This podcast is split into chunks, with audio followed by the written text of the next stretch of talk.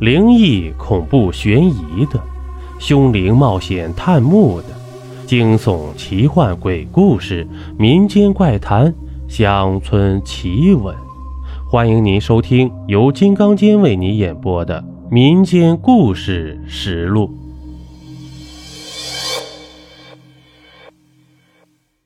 这一集呀、咱们讲一个鬼棺的故事吧。哎，胡老汉死了，苗哥知道不？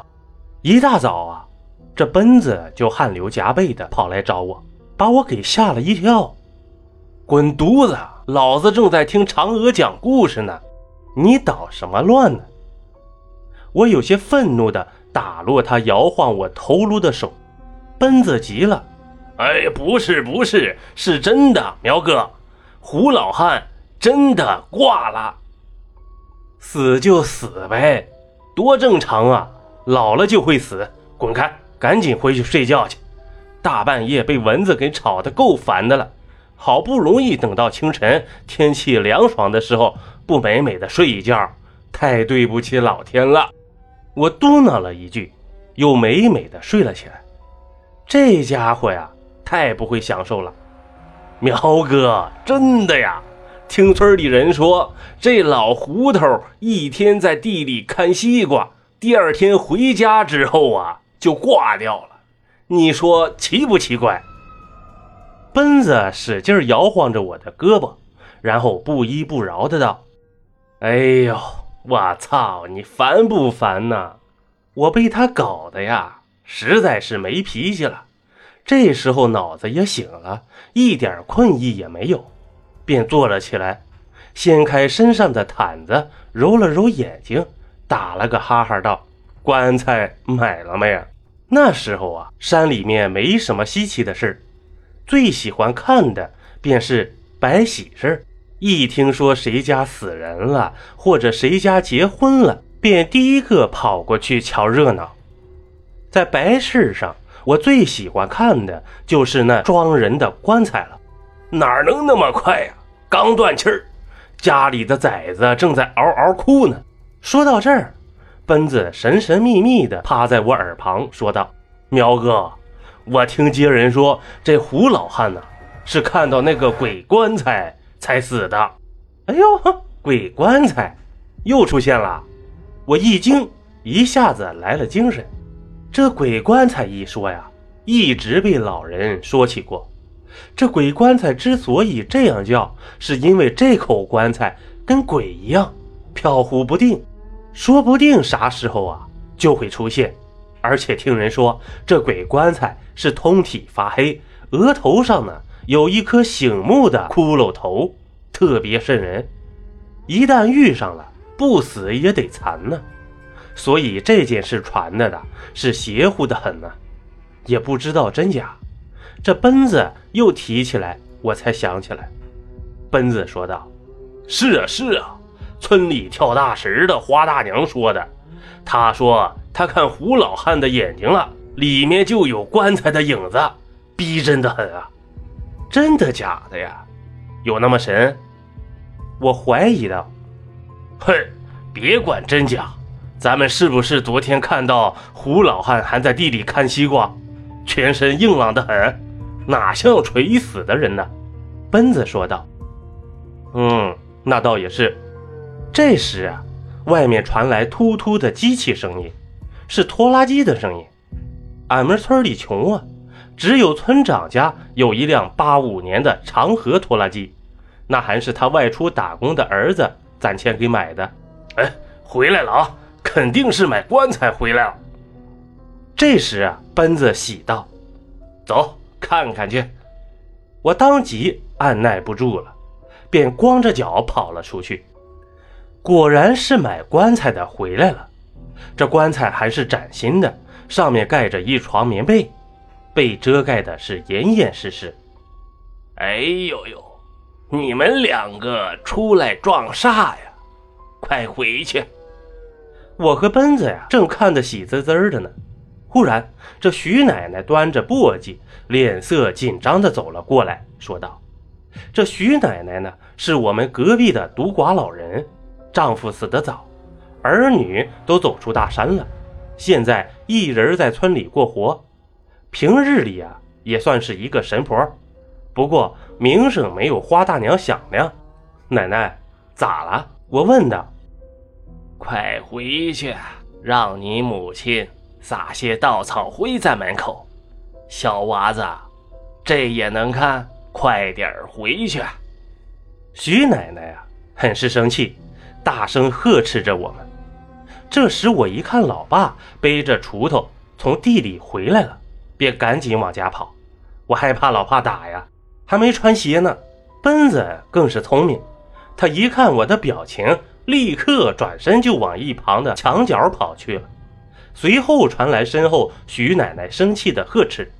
到了家之后啊，我一下子反应过来，忘了一件事，那就是告诉徐奶奶别跟我父亲说呀，我光着脚跑出来过。可是后悔晚矣，我已经到家了。这徐奶奶是个好心肠的人呢，她怎么可能会不给我父亲说呢？看来我的屁股该迎接父亲的降龙十八掌了。正当我惴惴不安的在床上躺了，等待暴风雨的时候啊，奇怪的是，老实巴交的父亲走回来之后呢，直接没说这回事直到坐到饭桌前，才严肃的劝我说道：“娃子，最近外面邪煞多，别出门，等徐老爹出门了，你们再出去耍。”哟，发生啥事了？老妈问道。胡老爹好像是被鬼棺材冲到了，害怕娃儿撞上邪，现在不能出去耍。父亲说道：“哪个说的呀？”老妈问道。“徐奶奶说的。”最后啊，我被关在了屋里。好在这胡老爹是在家停留时间不长，就三天。为了屁股不挨巴掌，只能闷在家里了。第二天晚上，这胡老爹家里面热闹非凡，吹吹打打，锣鼓喧天，父母都去帮忙了，只有我一个人在家闷着，听着外面哇哇叫喊的声音，还有戏子轻声吟唱的声音，心里特恼火。吱吱，这时候啊，门外响起一阵老鼠的鸣叫声，我一听啊，就知道是奔子这家伙，便跑出门。果然看到这家伙爬在我家墙头上，正对着我龇牙咧嘴呢。你家墙真不好爬，奶奶的，摔住屁股蛋子了。奔子说道：“鬼官在外面呢，你来干嘛呀？”我问道。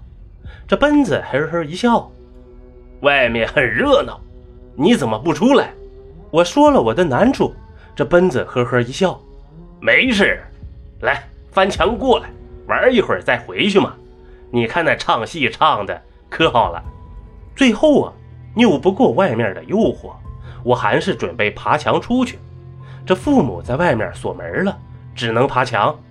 奔子，你我一爬上墙头啊，忽然看到奔子身后黑乎乎的一个东西，怎么看怎么像棺材，心里不由得一哆嗦，问道：“是什么？”奔子很好奇呀。妈呀，黑棺材呀！我再仔细一看，娘的，在奔子后面悬浮着，不就是一口棺材吗？不由得吓得我哇哇大哭啊！一失足掉到墙外面了。笨蛋，你怎么弄这么个玩意儿来呀？我大哭道。奔子也很郁闷，不过他也发现了自己身后的诡异，也吓得不轻，掉下墙来，正好砸在我身上了。嗷的一声大叫起来，那口黑棺材不是是蓝棺材，也落在地上。这棺材通体呈现出一层淡淡的蓝色光晕，就像北极光的颜色。它稳稳地落在我们面前，我能闻到一股诡异的臭味后来才知道是尸臭。它像是有眼睛一样看着我们。快起来呀，你这笨猪！奔子压在我身上，吓得没动。我赶忙呵斥他：“鬼鬼鬼官！”奔子这家伙此时吓得全身酸软，哪里还有劲儿动弹呢？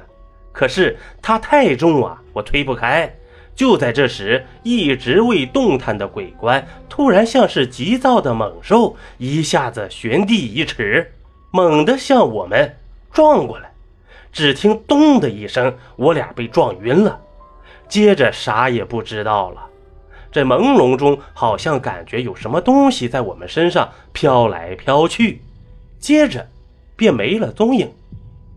后来呀，等我醒来的时候，是被徐奶奶给弄醒的，旁边还有我的父母，他们满脸的担心。看到我醒了，他们才呼了一口气儿，我哇的哭了起来。徐奶奶抱着我，拍着后背说道：“不哭不哭，好孩子，这孩子福气大嘞，鬼官都不敢杀，将来必有后福啊。至于奔子呀，听说生病了，很长时间才好啊。”好了，这一集播完了。如果您喜欢我的专辑，还麻烦你点个订阅吧。咱们下集见。